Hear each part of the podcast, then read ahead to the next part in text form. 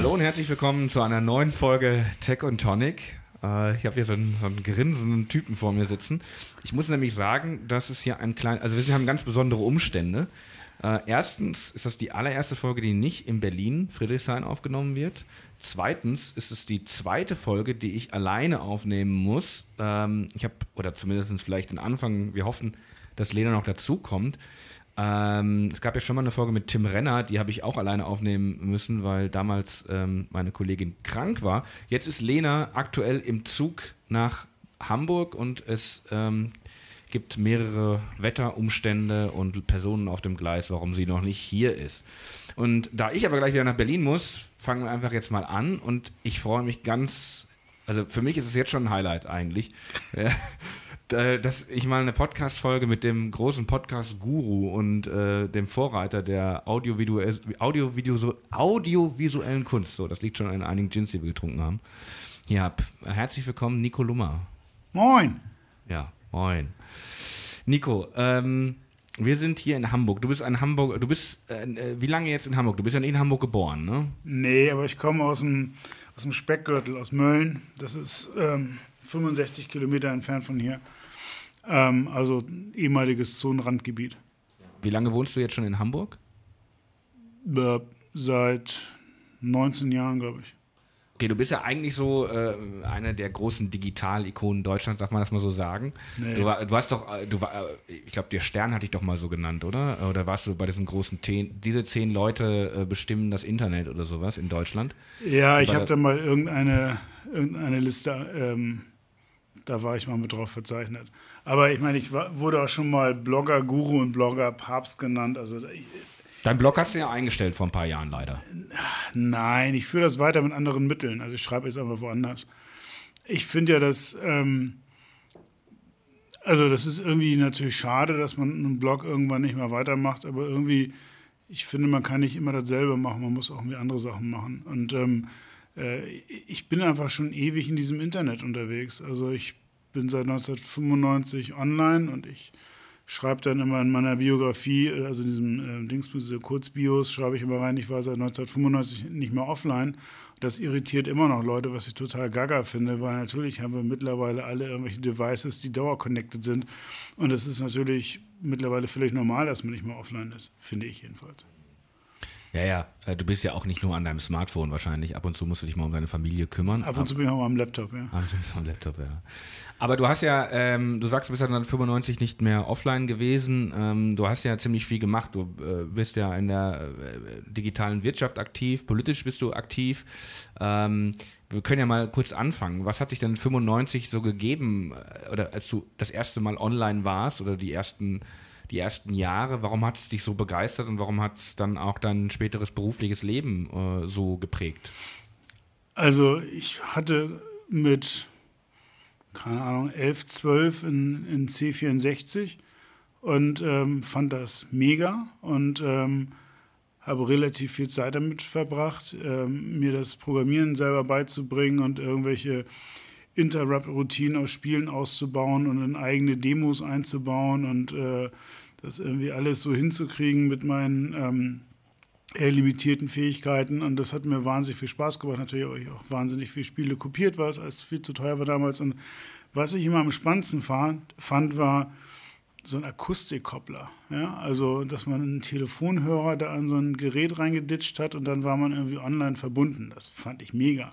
Ja, also Wargames war natürlich irgendwie auch so ein, so ein Film, der mich wahnsinnig geprägt hat. Und ähm, das ging damals alles für mich nicht, weil meine Eltern das nicht sinnvoll fanden und ähm, ich war zwölf und äh, hatte eben auch nicht die finanziellen Mittel dafür. Und ich fand diesen ganzen Kommunikationsaspekt immer total irre und das war für mich immer so ein Wow, das will ich auch mal können. Und irgendwie war das damals mit dem C64, das war noch viel zu früh für mich, um sowas mal hinzukriegen. Und dann ähm, 95, als ich im Studium war, habe ich mich ähm, für ein Auslandsjahr in Berkeley beworben. Und ähm, die haben mich dann netterweise auch genommen. Und äh, dann war die gesamte Kurswahl war webbasiert. Ähm, und dann brauchte ich also so einen Internetzugang. Und den gab es damals an der Uni Göttingen nur für Forschung und Lehre. Und netterweise war der Dekan von meinem Fachbereich kurz zum Emeritieren und der hat das dann einfach unterschrieben und dann hatte ich so einen Zugang fürs Rechenzentrum und ähm, da hatte ich dann sehr viel Spaß, weil das war so ein unlimitierter Zugang fürs Rechenzentrum. Ich konnte da an den Rechnern machen, was ich wollte, also ne, im, im, Rahmen und äh, habe da ziemlich viel Zeit verbracht und ähm, ich fand das super spannend und das war damals eben quasi noch alles Kommandozahlen orientiert und sowas. Ne? Also das war dann Linux von der Pike auf. Und dann hast du, warst du in Berkeley, äh, bist natürlich dann natürlich noch mal ganz anders websozialisiert wahrscheinlich nach Hause gekommen, oder nicht? Äh, äh da war ja quasi dann Mitte der 90er Jahre der, der große kommerzielle Durchbruch auch äh, des Netz. Äh, später dann, ähm, als du dann in Berk aus Berkeley zurückgekommen bist, äh, mit deinem Studium äh, fertig warst, ähm, wie bist du dann ins wirtschaftliche Leben eingestiegen? Hatte das direkt schon was mit dem Netz zu tun oder war das immer was anderes? Nee, es war eigentlich so, dass ich in, in Berkeley das erste Mal überhaupt auf Leute getroffen bin, die gesagt haben, ähm, ich habe gerade was gegründet, äh, ich mache eine eigene Firma. Ich habe ja Politikwissenschaft und Geschichte studiert und da hatte man eher mit Leuten zu tun, die entweder selber Prof werden wollten oder die irgendwo ähm, in irgendeinem Archiv irgendwie später unterkommen wollten. Äh, das waren jetzt nicht so die Leute, die ganz viel Elan hatten und selber was machen wollten. Ähm, und dann ähm, saß ich in einem, in einem Kurs, ähm, irgendwas über Informationsgedöns und World Wide Web ähm, an der an der School for Information, äh, School of Information Management and Systems. Die hieß ein halbes Jahr vorher noch irgendwie College of ähm, Library Studies und äh, denen wurde damals die Pistole auf die Brust gesetzt. Sie haben gesagt, Jungs, das mit den Büchern, das ist endlich. Ähm, ihr habt jetzt ein halbes Jahr Zeit, euch neu zu erfinden, ansonsten machen wir den Laden dicht.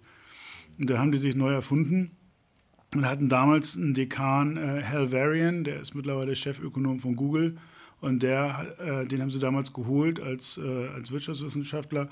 Die hatten damals führende Leute im Bereich Intellectual Property, also wirklich auch Juristen dazu geholt und so. Das war mega. Ja? Und da saß ich dann in so einem Kurs, wo lauter Leute gesagt haben, ich baue hier gerade ein datenbankgestütztes Dingsbums und damit will ich groß rauskommen, mache gerade eine Finanzierungsrunde. Und ich saß da und dachte so, das sind interessante Konzepte.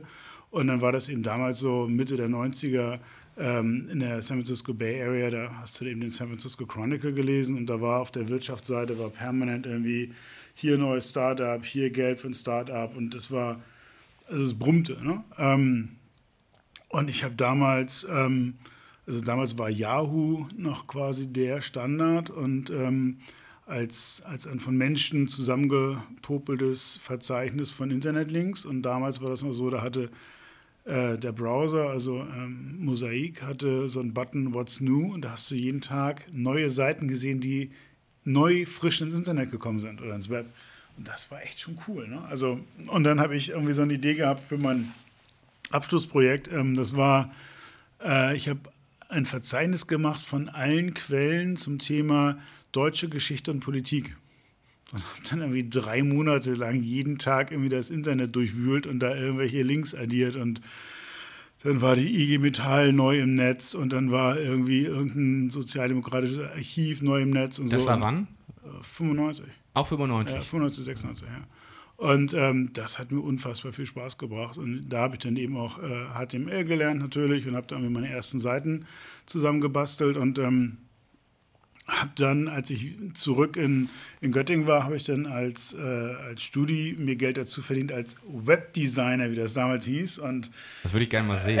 da, nee, das ist, glaube ich, das alles... Das archive.org Nein, das ist alles, alles aus dem Internet rausgelöscht.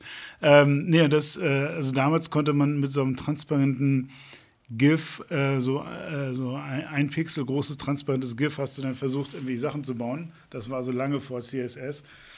Äh, das war spannend und das, ähm, das hat mir Bock gebracht und ich habe dann festgestellt, dass so eine, so eine 300 Marks Telefonrechnung wegen Internetnutzung bei so einem 1000 Marks Studentenbudget nicht so ganz gut war und, ähm, und äh, habe dann mir überlegt, eigentlich wäre das ganz geil, wenn wir in unserem Wohnheim auch irgendwie einen Internetzugang hätten und dann habe ich festgestellt, dass es da Leute gab, die ähnlich dachten und dann habe ich äh, mich mit denen zusammengetan und wir haben dann ähm, so eine Idee entwickelt für Studentenwerk, dass wir die Wohnheimplätze vernetzen. Und das ist das Studentenwerk, das zur Hälfte bezahlt und die andere Hälfte vorschießt und das wird dann von Mitgliedsbeiträgen von den Studenten äh, bezahlt. Und ähm, da hatte ich 1997 bei mir 100 Mbit aus der Dose. Das fand ich schon ganz cool. Das war nicht schlecht. Das habe ich ehrlich gesagt zu Hause seitdem nie wieder gehabt. Und das ist jetzt 22 Jahre her. Das gibt mir dann auch zu, zu denken, was die Entwicklung angeht. äh, Tatsächlich, du wohnst in Hamburg äh, äh, relativ zentral, ne? Ja. Und bist da immer noch bei Genau. Standard DSL, Ja, VDSL mit VDSL 50 oder sowas. irgendwie sowas, ja. Totaler Murks.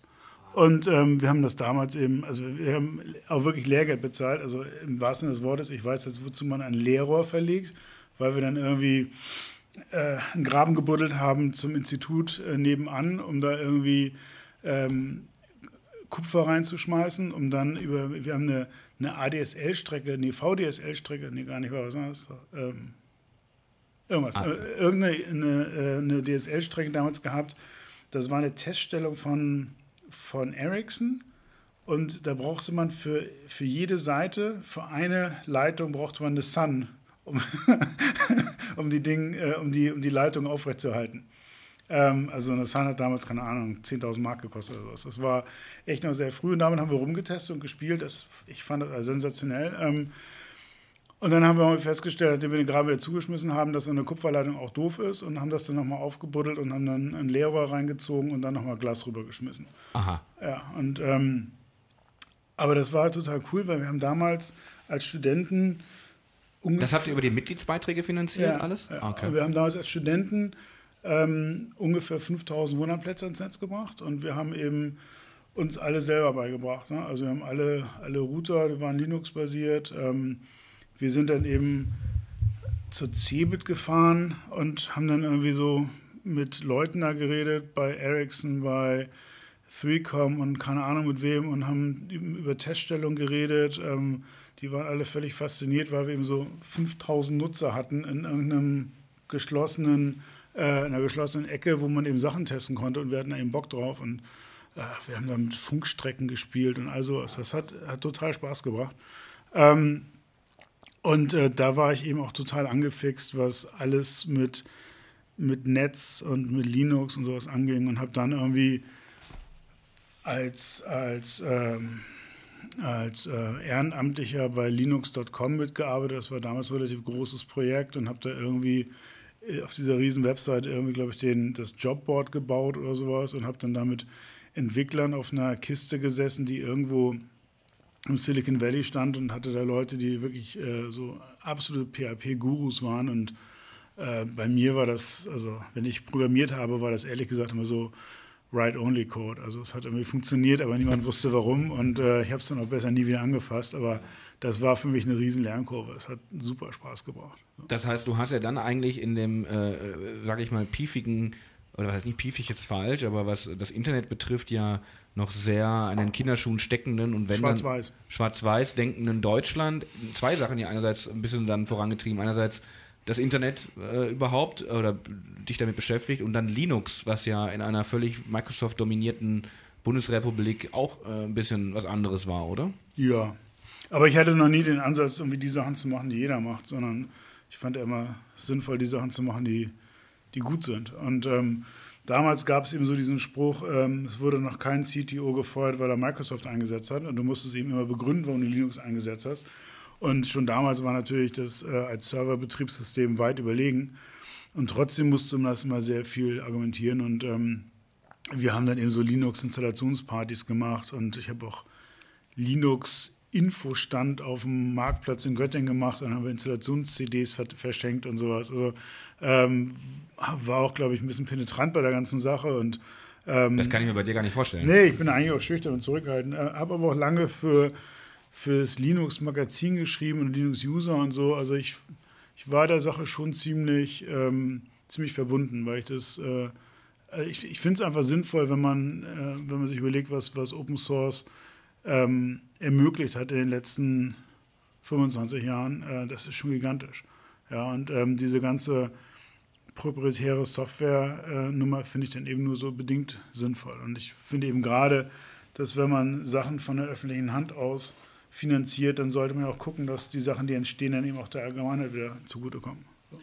Und dann hast du irgendwann äh, dein Studium äh, beendet ähm, und hast dann als Politikwissenschaftler und Geschichtsstudent, der du warst, äh, auf einmal gesagt, du machst dann aber was mit Thema Internet. Bist du dann, oder hast du, wie haben denn auch mit deinen Eltern reagiert? Dein Vater war ja auch politisch aktiv, wenn ich das richtig im ja. Kopf habe.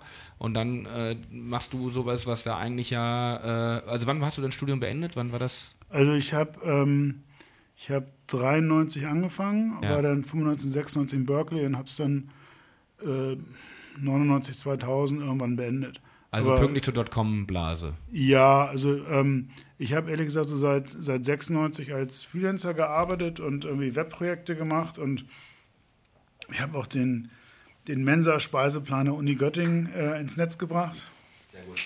Ähm, also habe da ganz viele Sachen, habe auch ganz viel Internetschulung gemacht für, für den Mittelstand in Göttingen und so. Ähm, das hat mir alles sehr viel Spaß gebracht und ähm, dann wollte ich meine Magisterarbeit schreiben zu irgendwie politischer Kommunikation im Internet und ähm, dann haben irgendwie meine Profs alle mich relativ kariert angeguckt, so dem Motto, bitte was?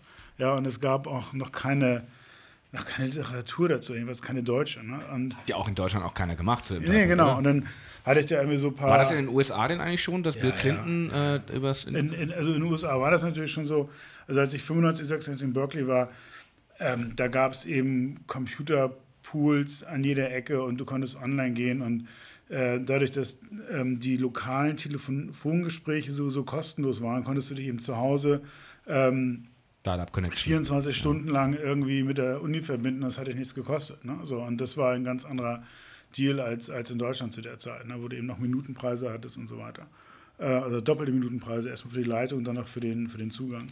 Und ähm, politische Kommunikation im Internet war damals auch total, hat noch keinen interessiert. Ich habe damals, glaube ich, 1997 habe ich äh, www.spdhamburg.de gestartet.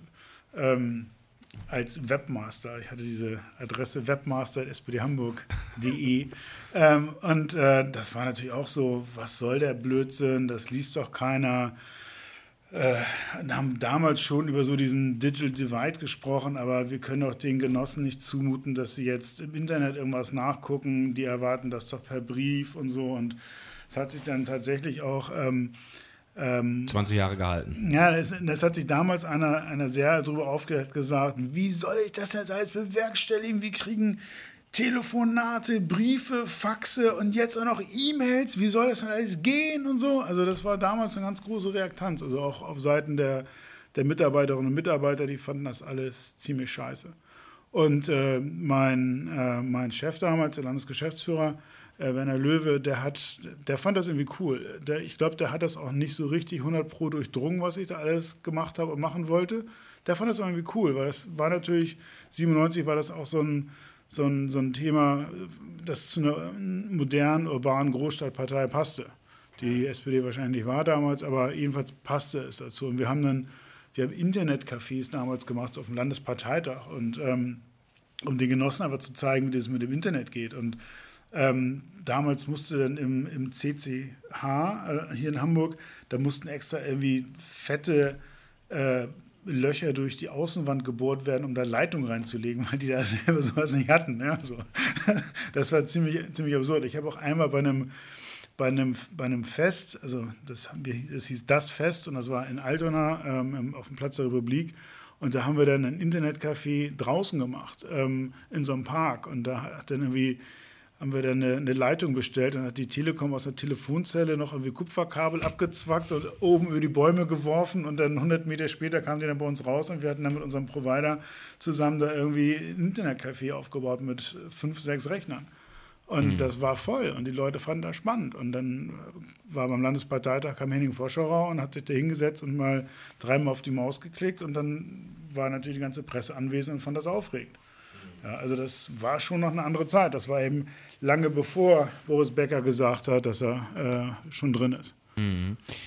Ich sage jetzt nochmal ganz kurz, du warst, hast gerade 99, äh, äh, warst du fertig. Wir versuchen gleich mal den Sprung dann auch rüber zu kriegen aufs Heute. Aber ähm, du bist ja dann quasi, was hast du, was war dein erster, was hast du nach dem Studium direkt gemacht? Also ähm, ich habe mein Studium abgebrochen. Okay. Ähm, weil ich versucht hatte, diese Magisterarbeit zu schreiben und niemand gefunden hatte, Der, äh, du hast deswegen abgebrochen, weil du niemanden gefunden hast, der so quasi. Ja, also ich, ich habe dann immer wieder so mein Exposé verändert und dann hatte ich irgendwen, aber dann habe ich selber an das Thema auch, fand ich dann auch irgendwie ungeil, weil ich dann schon so anderthalb Jahre da irgendwie am Rumpopeln war. Und es war ehrlich gesagt alles andere spannender als diese Magisterarbeit. Und dann habe ich das immer gelassen. Dann ähm, war ich ehrlich gesagt, ah. dann war ich auf dem Linux-Tag in, in Stuttgart. Dann kam ein Anruf von äh, einem Kommiliton ähm, von meinem äh, besten Freund und Mitbewohner. Und der sagte, du, wir machen hier, hier was und ähm, ich suche jemanden, ich suche einen Techniker. Hast du Bock, nach Hamburg zu kommen, das zu machen? Ich so, was denn? Ja, nee, wir, wir machen einen Online-Vermarkter. Ich so, ein was? Wir liefern Banner aus im Internet. Aha, okay. Ja, hast du Bock? So, klar. So, und dann, ähm, das war das, das war mein Einstellungsgespräch.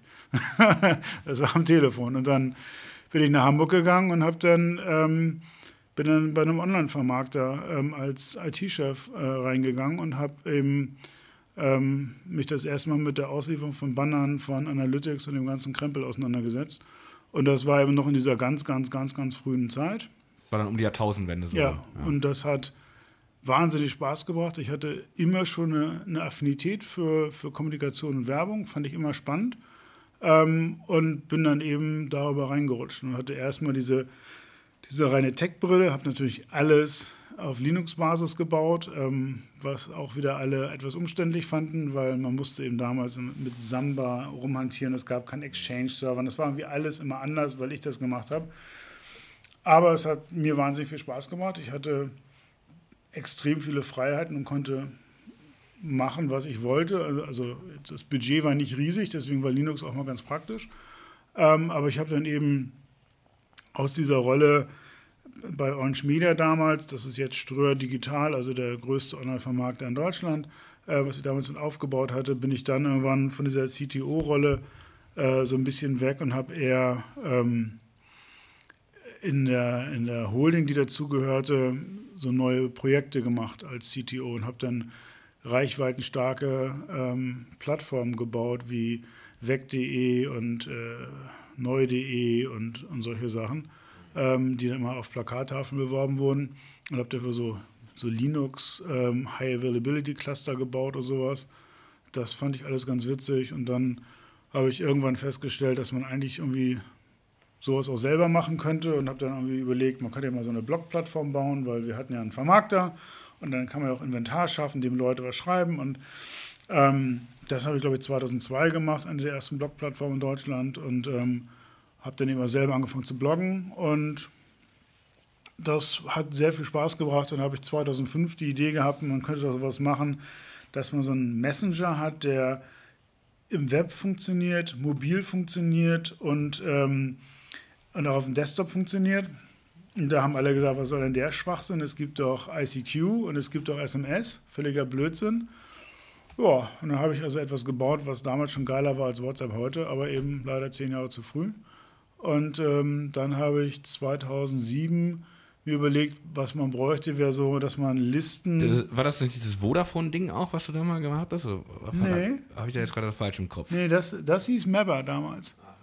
Ähm, ähm, das war, es war total, also es war eben wirklich viel zu früh. Also ich hatte gedacht, die, die Datennutzung nimmt, nimmt rasant zu, weil die Tarife günstiger wurden, aber die hat noch nicht so stark zugenommen, wie ich das dachte. Und das, das Entwickeln von dieser App ähm, auf den ganzen komischen Plattformen, die es damals war, das war unfassbar teuer und ja. umständlich. Ja, ich gehe da äh, mal sofort rein. Bevor ich ähm, nämlich auf diesen Punkt komme, noch eine ganz kurze Frage und zwar äh, zu dem Jahr 2000 und der, äh, das, das Platzen der, der Dotcom-Blase. War das nicht für dich dann vielleicht auch erstmal so ein, hatte ich das irgendwie tangiert und hast du gedacht, oh, vielleicht wäre das doch nicht so geil alles äh, mit dem Internet und den Geschäftsformen oder hast du gedacht, naja, ist das ein kleiner Fuck-up, aber äh, geht dann weiter? Ähm. Weil das war ja quasi dann gerade, als du angefangen hast, yeah. kam dann direkt diese Dotcom-Blase, die geplatzt ist. Und dann war ja erstmal dieser Hype erstmal wieder so ein bisschen. Ja, also ich, ich hatte das, das große Glück, dass, ähm, dass in meinem Studium eigentlich jeden Sommer äh, oder in jedem Herbst ähm, eine Wahl in Hamburg war. Ähm, weil einmal die CDU da ihre, ihre Wahllisten so ein bisschen, ähm, bisschen ähm, interessant hingedengelt hatte und dann musste eine Wahl wiederholt werden und dann war Europawahl und Bundestagswahl. Und da war irgendwie jeden Sommer hatte ich pünktlich zum Semesterferien hatte ich einen Gig in Hamburg. Das war eigentlich ziemlich cool. Und habe dann bei der SPD äh, hier in Hamburg ähm, im Wahlkampfteam mitgearbeitet. Das fing an irgendwie äh, das erste Mal noch wirklich mit Plakate kleben. Habe ich ganz Bergedorf voll plakatiert. Und ähm, danach ähm, habe ich dann andere Sachen gemacht in dem sogenannten Wahlbüro und dann ab 97 habe ich mir die Internetsachen gemacht und äh, war deswegen jeden Sommer ähm, irgendwie in Hamburg unterwegs und habe dann immer so am Rande die ganzen Entwicklungen mitbekommen mit irgendwelchen Startups und irgendwelchen Partys und so und das war irgendwie schon ganz cool. Da, das vibrierte und pulsierte und damals war, war Hamburg ja auch wirklich mit, mit großem Abstand die Internethauptstadt Deutschlands. Ja? Aber dass eben alles mediennahe Themen waren und Hamburg eher als Medienhauptstadt, das war irgendwie naheliegend. Und das war schon ganz cool. Und dann in Göttingen war das alles so ein bisschen, bisschen down to earth. Also das war dann immer so, man erklärt dem, ähm, dem Mittelstand in der Ausprägung eines äh, Sägewerkbetriebes oder, äh, oder Otto Bock oder sowas, den erklärt man, wenn man im Internet Sachen recherchiert und so. Ne? Das war wirklich noch so die ganz frühe Phase. So, also wir klicken hier jetzt mal auf diesen Netscape Navigator und so und äh, so die Nummer. Ähm, und äh, dann platzte die Blase, das hat man in Göttingen ehrlich gesagt gar nicht so sehr wahrgenommen. Ähm, das hat sicherlich in Hamburg ähm, zu, zu durchaus Verschiebungen geführt, also weil eben Firmen pleite gegangen sind und sowas. Das war in Göttingen nicht so. Und ähm, der, äh, äh der Online-Vermarkter und Schmieder hat quasi in der Phase angefangen, was irgendwie natürlich eine relativ irre Zeit ist, wenn du merkst, da brechen quasi gerade alle Budgets weg. Es gab damals ehrlich gesagt, glaube ich, nur, äh, nur Erotik, also Porno und, ähm, und Ebay. Das waren so die beiden größten Budgets. Da hattest du ab und zu mal irgendwen, der so ein bisschen was gemacht hat, aber ansonsten gab es nicht wirklich Budgets da. Also der, der Vorläufer von der Demexco, ähm, die ja quasi so die, die, die Standard-Hausmesse der Online-Vermarktungsbranche ähm, ähm ist, ähm, das war damals in den Düsseldorfer Rheinterrassen und es hieß äh, UMD. Und ähm, das war unfassbar. Ne? Also da, da waren irgendwie, da waren da ein paar Stände und nach einer Stunde hattest du mit jedem gesprochen und ähm, da hattest du anderthalb Tage vor dir. Und da war nichts los. Und es gab noch nicht mal wirklich abends irgendwie bei der Party gab es nur mickriges zu essen. Und es war wirklich so, hm, sieht irgendwie scheiße aus. Ne? Aber wir hatten das Glück, dadurch, dass, ähm, dass Dirk Ströer das gegründet hatte ähm, und Media, hatten wir eben über, über die Ströer-Verbindung immer ganz guten Zugang zu Budgets. Und insofern sind wir gewachsen, während andere das, das schwer hatten, weil die sich vorher schon ordentlich aufgebläht hatten und hatten dann natürlich mit dem Wegbrechen von Budgets auch mehr zu kämpfen als wir, die wir eine kleine drei, vier, fünf Mann-Truppe waren. Aber hast du denn dann 2000 äh, mal gezweifelt, dass das mit dem Internet vielleicht doch nicht alles so klappt? Oder war das, wie gesagt, für dich eher nur so eine kleine, pff, ja, ein Stolperstein, der dazwischen steht? Also ganz ehrlich, ähm, seitdem ich das erste Mal ins Netz gegangen bin, ähm, habe ich nie wieder daran gezweifelt, dass das Ding das ist, was am, am meisten Impact haben wird, ähm, vermutlich in meinem Leben. So, also, weil es einfach, ähm, also die, die Art und Weise, wie, wie, wie auf dem TCP-IP-Stack ähm, die Daten von A nach B kommen, ist einfach mal. Das muss man kurz erklären. Total das geil. Das, ne? das, das, ist so quasi das Grundlagenprotokoll des. Das, genau, so. Und, des, äh, und, und, und, da steckt so viel, so viel Wumms und Macht dahinter. Und äh, äh, damals war das ja alles noch viel mehr forschungsgetrieben oder unigetrieben. Es war viel weniger kommerziell und es gab Nischen an jeder Ecke, wo man äh, sich austauschen konnte zu seinen Spezialthemen und so. Es war natürlich ein völliges Nerd-Thema. Ja. Aber diese, ähm, diese Sogwirkung, die es bei mir ähm, entfacht hatte, ne, das habe ich schon gemerkt, dass, dass das nicht wieder weggehen wird. Ne. Es, ähm, ja, und ich meine, damals gab es da so Bestrebungen, ich, AOL und T-Online, so, die alle versucht haben, so ihre Walled Garden-Infrastruktur aufzubauen, um Leute in so einem geschützten Bereich zu halten, anstatt sie ins richtige mhm. ähm, Netz muss, ja, irgendwie ja. rauszulassen. All diese Sachen wurden ja dann, dann auch, ähm, auch weggeschubst, weil die Anziehungskraft vom Netz aber viel größer war. Aber vielleicht ist ja, und jetzt kommen wir so ein bisschen an die Jetztzeit, diese Versuche gibt es, diese Walled Gardens gibt es ja weiterhin, die ja. Versuche, Facebook äh, als, als größte Sache, die ja auch jetzt äh, äh, als Internet Service Provider in gerade äh, dritte Weltländern, wie man so sagt, beziehungsweise Ländern, die äh, noch nicht so mit dem Internet versorgt sind, wie wir es kennen, äh, eben ähm, da ein World Garden aufzubauen, wo Leute gar nicht ein anderes Internet kennen außer Facebook. Ähm, der Ansatz ist ja weiterhin da und auch kaum tot zu kriegen. Apple mit seinem Ökosystem, die Ökosystemisierung eigentlich aller, aller großen Sachen. Ist es nicht aus deiner Sicht auch eine große Bedrohung für das Netz oder wirst du sagen, naja gut, das wird, der Markt wird es regeln? Ähm, ich finde es eigentlich erschreckend, wie wenig wir über Plattformregulierung sprechen.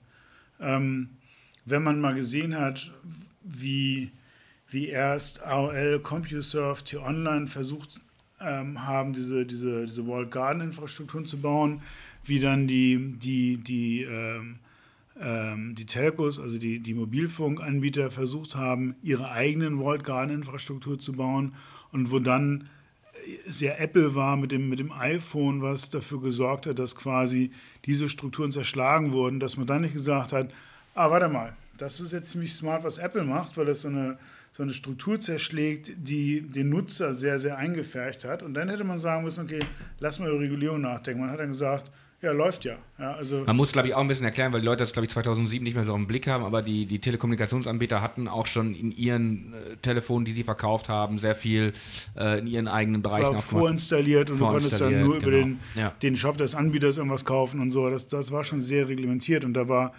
da war wirklich äh, das, das iPhone ähm, auf vielen Ebenen ein Befreiungsschlag.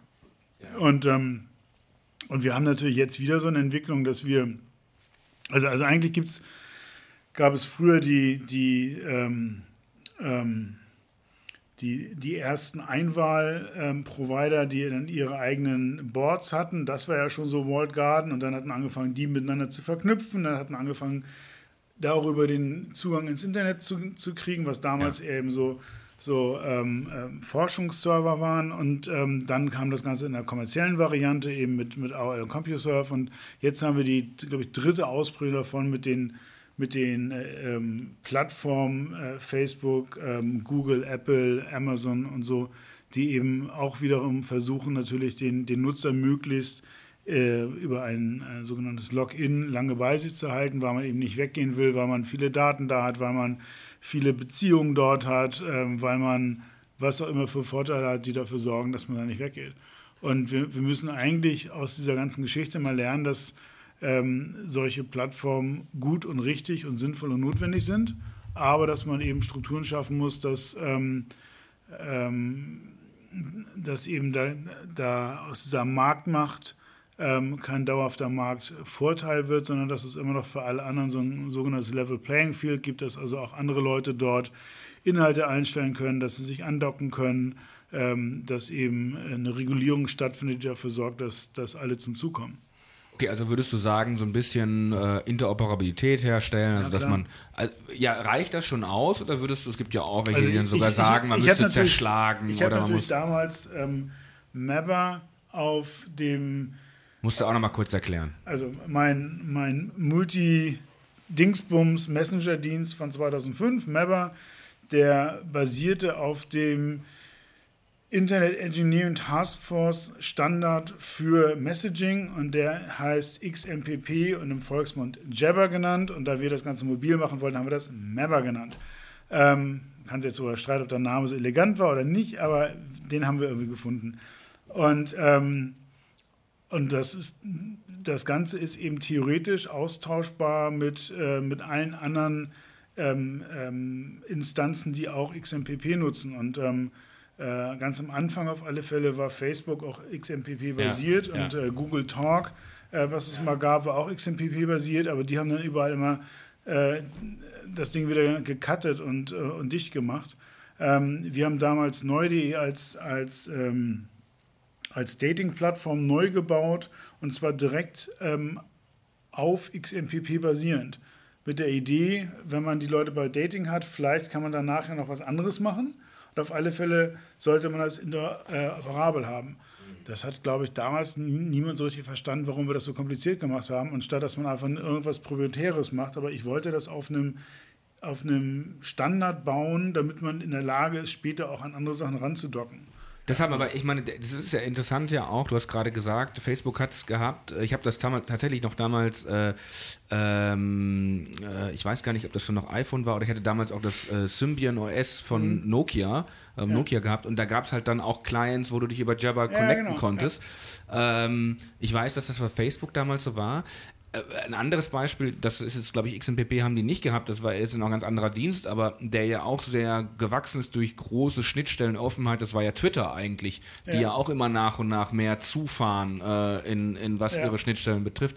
Würdest du das so als ähm, äh, generellen Trend festmachen? Erstmal quasi sich die Community mitnehmen, aber dann, wenn eigentlich wir groß genug sind, dann gucken wir mal, machen alles wieder dicht und äh, äh dann könnt ihr uns mal am Arsch lecken so ein bisschen. Ähm. Also, ähm, was Twitter angeht, ähm, ungefähr, ich glaube, ein Jahr bevor Twitter an den Markt kam und wir Mapper schon hatten und aber es gemerkt haben, dass dieses Messaging noch nicht so richtig abhebt. Ne?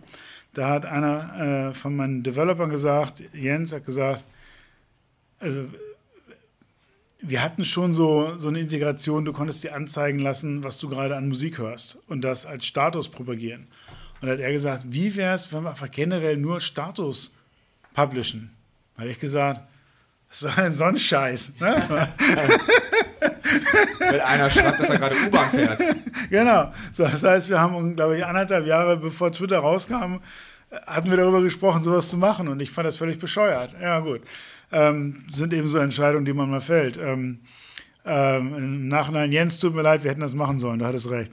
Ähm, aber, ähm, aber Twitter ist ein Paradebeispiel, wie man, wie man etwas anfängt mit einer geilen, offenen API und äh, man lädt Entwickler ein, irgendwie verrückte Sachen zu machen, die Leute spannend finden. Man lädt Leute ein, ein Startup zu gründen, um sich da irgendwie anzudocken und äh, in diesem, ähm, also quasi als, Zuliefer, als Zulieferbetrieb quasi zu agieren, ja, und dann aber sagt Twitter auf einmal, Ach nee, Edgy Badgy, ähm, euer Twitter-Client sieht zwar geiler aus als unser eigener und äh, den nutzen auch die Leute viel lieber, aber wir kicken jetzt raus wegen ist nicht. Und ähm, äh, Twitter hat wirklich sehr viele Entscheidungen gefällt, die wirklich extrem bescheuert und gegen die Community gingen.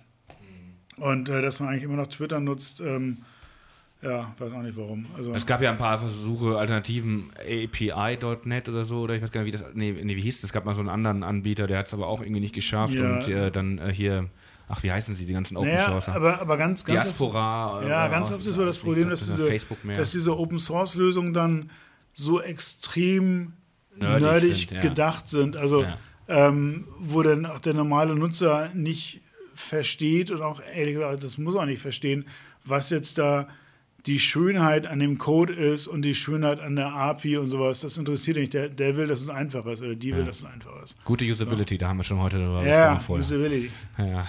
Ähm, du hast gerade eben gesagt, als du ähm, Mapper äh, äh, gestartet hast oder auch andere Sachen, da warst du manchmal ein bisschen der Zeit voraus. Ja, ich nehme immer gerne noch einen Gin. Ja. Wir haben nämlich, der Nico hat hier eine große Auswahl an tollen Gins. Ich glaube, da jetzt, Lena hat nämlich gerade geschrieben, dass sie immer noch mittlerweile, sie sollte schon vor zwei Stunden hier sein und ist immer noch 100 Kilometer oder so vor Hamburg äh, und steckt im Zug fest. Vielleicht können wir jetzt mal tatsächlich diesen tollen Gewinner-Gin mal trinken. Den Gewinner-Gin, ja. Ähm, da würde mich nicht interessieren. Wie heißt der? Können wir ja mal sagen. Der heißt, äh, ich glaube, Napoe wird er ausgesprochen. Mal irgendwas gewonnen. Ähm, der hat nicht nur irgendwas gewonnen, der war mal der 2015 Oder, der, ja. der weltbeste Gin okay. bei irgendeiner und da erstmal dran riechen. Krönungsmesse. Ähm, und der kommt aus Finnland. Und der knallt ganz gut. Naja, gut. Ähm, ist der dritte Gin mittlerweile schon. Ähm, okay, du hast gerade äh, gesagt, dass du bei manchen Sachen, oh, das ist ein tolles Geräusch. Wie heißt nochmal dieser, ja. dieser Trend, äh, wo die Leute sich so Geräusche anhören mittlerweile? Habe ich vergessen, aber völlig, völlig albern, ne? Also ja, vielleicht kannst du das mal machen so. Dann, oder vielleicht ist das noch ein gutes Standbein für dich. Ähm, du meinst, ich soll einfach Gin Tonic trinken und dabei gurgeln und dann hören mir Leute zu und ich werde reich? Das ist eine geile Idee. Also, wer hätte gedacht, man mit Status-Updates. Äh, ja. Ne? Verrückte Idee. Ja, Prost. So, cheers. Vertragen ähm, uns wieder. Oh, der schmeckt aber ganz anders nochmal. Ja. Aber interessant. Aber stark auch. Ja. Ja gut, ist aus Finnland, ne? das muss ja auch lohnen. Ja. So, so jetzt nochmal zurück. Du hast gesagt, äh, oder hast ja gerade angedeutet, du warst manchmal vielleicht so ein bisschen der Zeit voraus, um das mal so positiv zu formulieren. Was heißt manchmal? Immer, Gest, immer, gestern kam immer. Artikel bei, äh, bei Spiegel Online, wir sollten den Donnerstag zum Dönerstag machen. Ja, Da das ist lach- aber, ja, da lach das ich ja drüber, Auch, das weiß aber weil- auch jedes Kind. Weil ich nämlich 2000, boah, drei oder sowas, ähm, da habe ich versucht, ich hatte ja eine Blogplattform, habe ich versucht, Mobile Blogging, das sogenannte Mo-Blogging populär zu machen. Wie gesagt, es war bevor es quasi Daten ohne Ende gab für Mobile. Und da haben wir ein Interface gebaut, dass man vom Smart, also vom Smartphone, dem damaligen Smartphone, was eigentlich nichts konnte, konntest du ein Foto machen, was scheiße aussah. Ähm, und das konntest du an eine E-Mail-Adresse schicken und dann wurde es automatisch aufs Blog gepostet. Und du konntest eigentlich nur, ich glaube, der Betreff von der E-Mail wurde dann zum, zur Überschrift des Blogposts. Und das haben wir damals gemacht. Und ähm, äh, mein Claim to Fame war, dass ich jeden Donnerstag ähm, mit meinen Jungs ähm, Döner Döner essen war. Und da habe ich immer einen äh, Mo-Blog gemacht, äh, Dönerstag.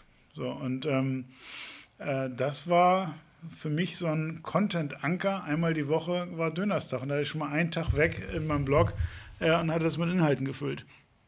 Sensationell war übrigens mein Mo-Blog, den ich gemacht hatte. Das war im Famila in Stalzhoop. Also ich weiß, es ist irre, dass ich sowas erinnere, aber ähm, da bin ich an einem Bravo-Sonderheft Tokyo Hotel vorbeigegangen dachte, was für ein Scheiß und habe davon ein Foto gemacht ähm, mit dem Betreff Tokyo Hotel. Und dazu muss man wissen, dass Blogs damals bei Google extrem gut gerankt waren, weil Blogs viele Links nach außen und, und, und wieder zurück hatten und ständig aktualisiert wurden. Deswegen hat Google gesagt, das sind verlässliche Quellen, weil viele drauflinken, weil alle Blogs sich immer gegenseitig verlinkt haben Ja. und weil ständig Updates reinkommen. Deswegen waren Blogs relativ hoch gerankt. Und ich habe also nichts ahnend ähm, ein Foto gemacht von diesem blöden Bravo Sonnenheft Tokyo Hotel und habe das ganze Tokyo Hotel genannt und habe es auf meinen Blog gepackt. Und ein paar Tage später ging eine Kommentarlawine los, ähm, die wirklich das Blog-System, das wir entwickelt hatten, in die Knie gezwungen hat, weil wir kein ordentliches Caching hatten für Kommentare, weil wir normalerweise hattest du drei bis sieben Kommentare. Und du hast es mit deinem PHP-Spaghetti-Code äh, programmiert, oder was? Nee.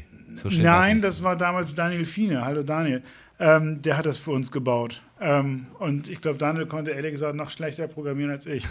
ähm, aber ähm, wir haben dann, äh, ich hatte bei diesem Blogpost, glaube ich, über 3000 Kommentare Von Teenies. von Teenies, wo, wo, wo ich echt mich gewundert habe, wo die alle herkamen. Und dann hat irgendwer geschrieben, es ist voll toll in diesem Chat. Bist du morgen wieder da? Und ich dachte, ey, das ist meine Kommentarspalte. Ihr Honks, ja, so. Da, das ging irgendwie, ich weiß nicht, zwei, drei Wochen lang so, dass ich da jeden Abend Teenies getroffen habe. Völlig irre, ja. Aber hey, Internet ist toll. Ähm, ist immer wieder was Da Unerwartetes. hättest du ja dann damals schon die E-Mail-Adressen abgreifen können. Musste man die da hinterlassen oder konnte man so kommentieren? Weißt du das noch? Natürlich, die muss man hinterlassen. Naja, da hast du ja Ja. mal sammeln können. Also die habe ich mehrfach verkauft und wurde ganz steinreich dadurch.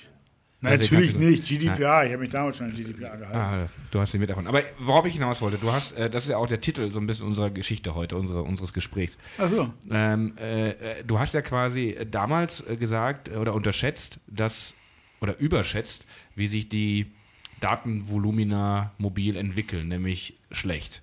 Ähm, und hast ja eigentlich so ein bisschen gedacht, äh, exponentiell ist das neue Linear. Jetzt mache ich nämlich den tollen äh, Überleitung. Das war ja das, was, was diesen Satz verwendest du ja häufiger in verschiedenen Zusammenhängen und hättest ja, Ja. damals vielleicht auch schon bei der Datenentwicklung gedacht, dass sich die exponentiell entwickelt, aber sie hat sich ja wahrscheinlich noch nicht mal linear entwickelt, sondern äh, ja, weiß ich nicht, nach unten, wie ein Ja. negativlinear. Das Blöde an der exponentiellen Entwicklung ist ja, dass sie erstmal total doof aussieht. Das stimmt. Die sieht erstmal ganz oft aus, als wenn sie beschissener ist als eine lineare Entwicklung. Ja. Und wenn du dann sagst, ey, das kommt, dann sagen alle, Alter, guck doch mal, da ist kaum eine Kurve. Was soll denn passieren? Und dann sagst du, ja, aber alle Indikatoren sprechen dafür, dass da was passiert. Alle sagen, ja, aber guck doch mal, da entwickelt sich kaum was. Und dann drehst du dich um und machst boom. So, und das ist, das ist das Spannende an der exponentiellen Entwicklung. Und das Blöde ist, man kann die eben nicht vorhersagen. Und ähm, ich habe die jetzt schon ein paar Mal falsch vorhergesagt.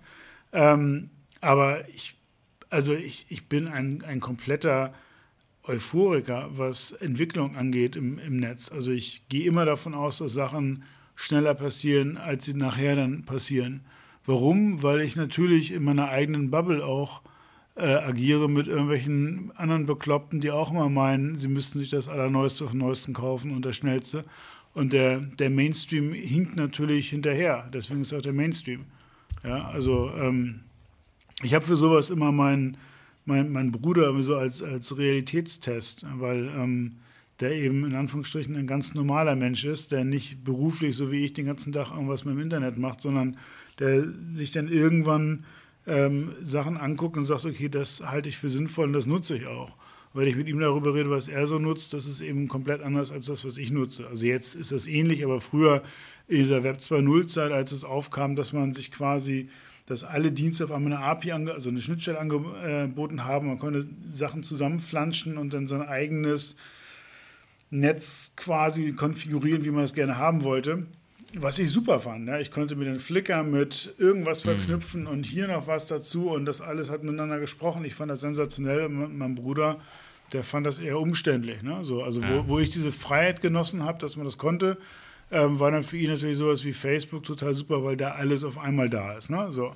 Und ich glaube, das ist eben immer so die, die Herausforderung. Ne? Die, du hast diese Entwicklung. Ähm, und du hast dann eben den etwas zurückhaltenden Mainstream, der auch keinen Bock hat, irgendwie Zeit zu investieren für irgendwas, was in zwei Wochen wieder verschwindet. Ne? Aber äh, äh, du hast vielleicht in manchen Punkten vielleicht mal daneben gegriffen, aber wahrscheinlich ist es von der Gesamthaltung ja schon richtig zu sagen, exponentiell ist das neue Linear, also in der Entwicklung ja. aller Bereiche der Gesellschaft.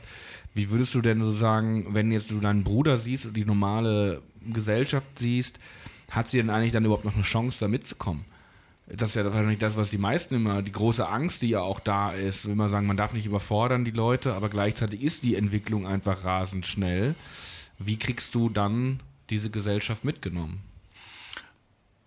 Also es hat mich schon 1997 wahnsinnig gemacht, wenn Leute gesagt haben, wir dürfen die alle nicht überfordern. Wo ich immer gedacht habe, naja, wenn wir denen immer sagen, das ist jetzt alles schwierig und es ist eine Überforderung, dann denkt doch jeder, das ist eine Überforderung.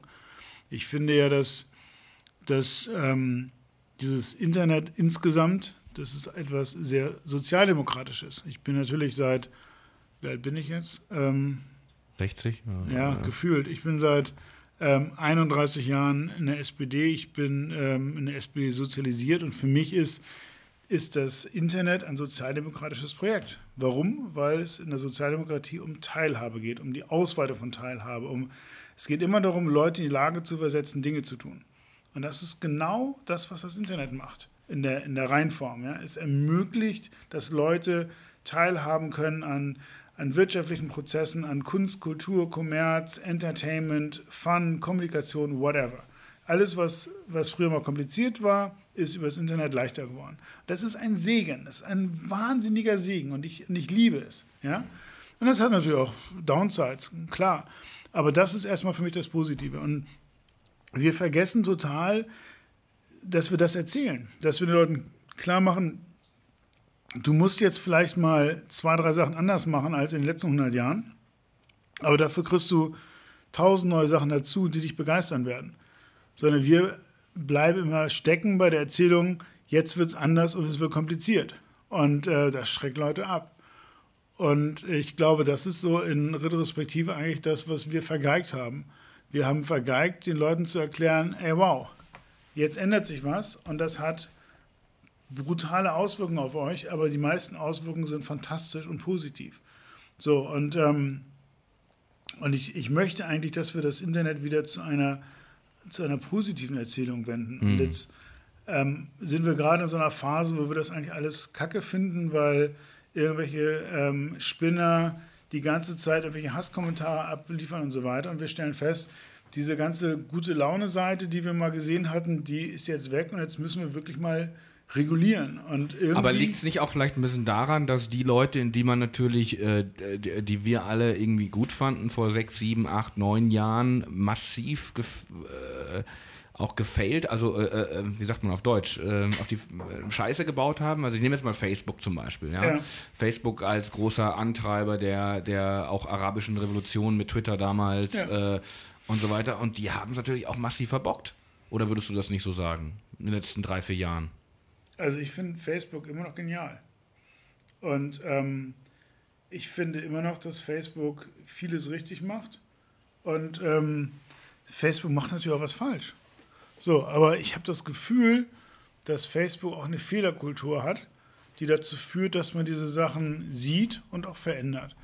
Und ich glaube, dass Facebook ähm, aus diesen Fehlern lernt, weil es natürlich dann in ökonomischer Aspekt auch dahinter hängt. Ähm, die, die, die Schwierigkeit meines Erachtens ist, dass wir Facebook und Twitter und YouTube äh, und Google und Amazon und Apple die ganze Zeit immer irgendwie in so, ein, in so eine Schutzhülle gepackt haben und uns gedacht haben, das sind die, die das im Silicon Valley irgendwie geschafft haben und, ähm, und wow, und äh, wir dürfen, wir müssen stolz sein, dass sie überhaupt mit uns hier irgendwie reden oder arbeiten.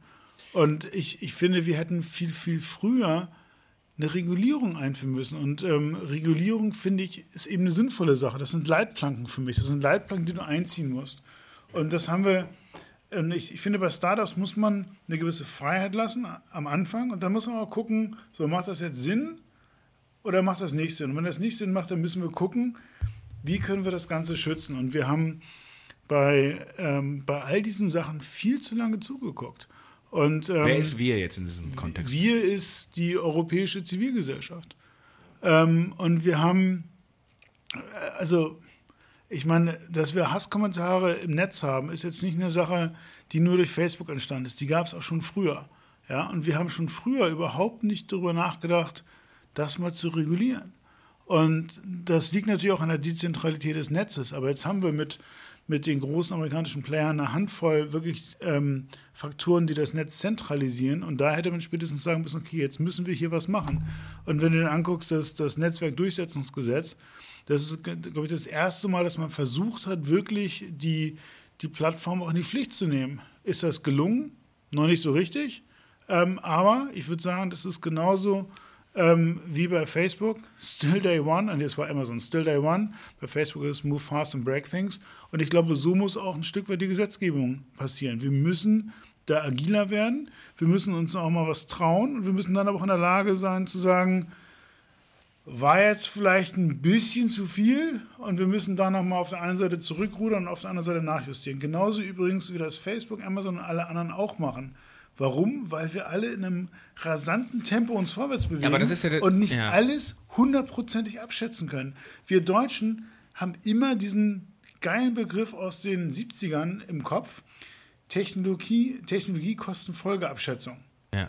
So. so heißt es ja immer noch, glaube ich, dass, äh, ist das nicht das Ministerium, ist immer noch? Nee, äh, nee aber, aber Technologiekostenfolgeabschätzung ist immer Ja. noch ein Thema. Ja. Und das ist total albern. Wir haben eine, wir haben eine Entwicklung, die so rasant ist, ja, aber da komme ich dann nochmal wieder zurück, und- schon, dass und ich unterbreche, aber da komme nee, ich doch mal aber, aber da kommen wir gar nicht hin. Wir, wir können ja, Ja. Gar, nicht, gar nicht durchkalkulieren, wo hängt Facebook in zehn Jahren und wie muss unsere Regulierung jetzt aussehen, um eine Entwicklung in zehn Jahren zu Ja. verhindern, weil wir gar nicht wissen, wo Facebook in drei Wochen ist. Gut, aber jetzt, So. kommen wir, jetzt kommen wir auf die und Frage. Facebook ist nur Pass pro Toto für das gesamte, Genau. was wir da Aber jetzt sehen. kommen wir ja wieder auf diese Frage, exponentiell ist das neue Linear, Ja.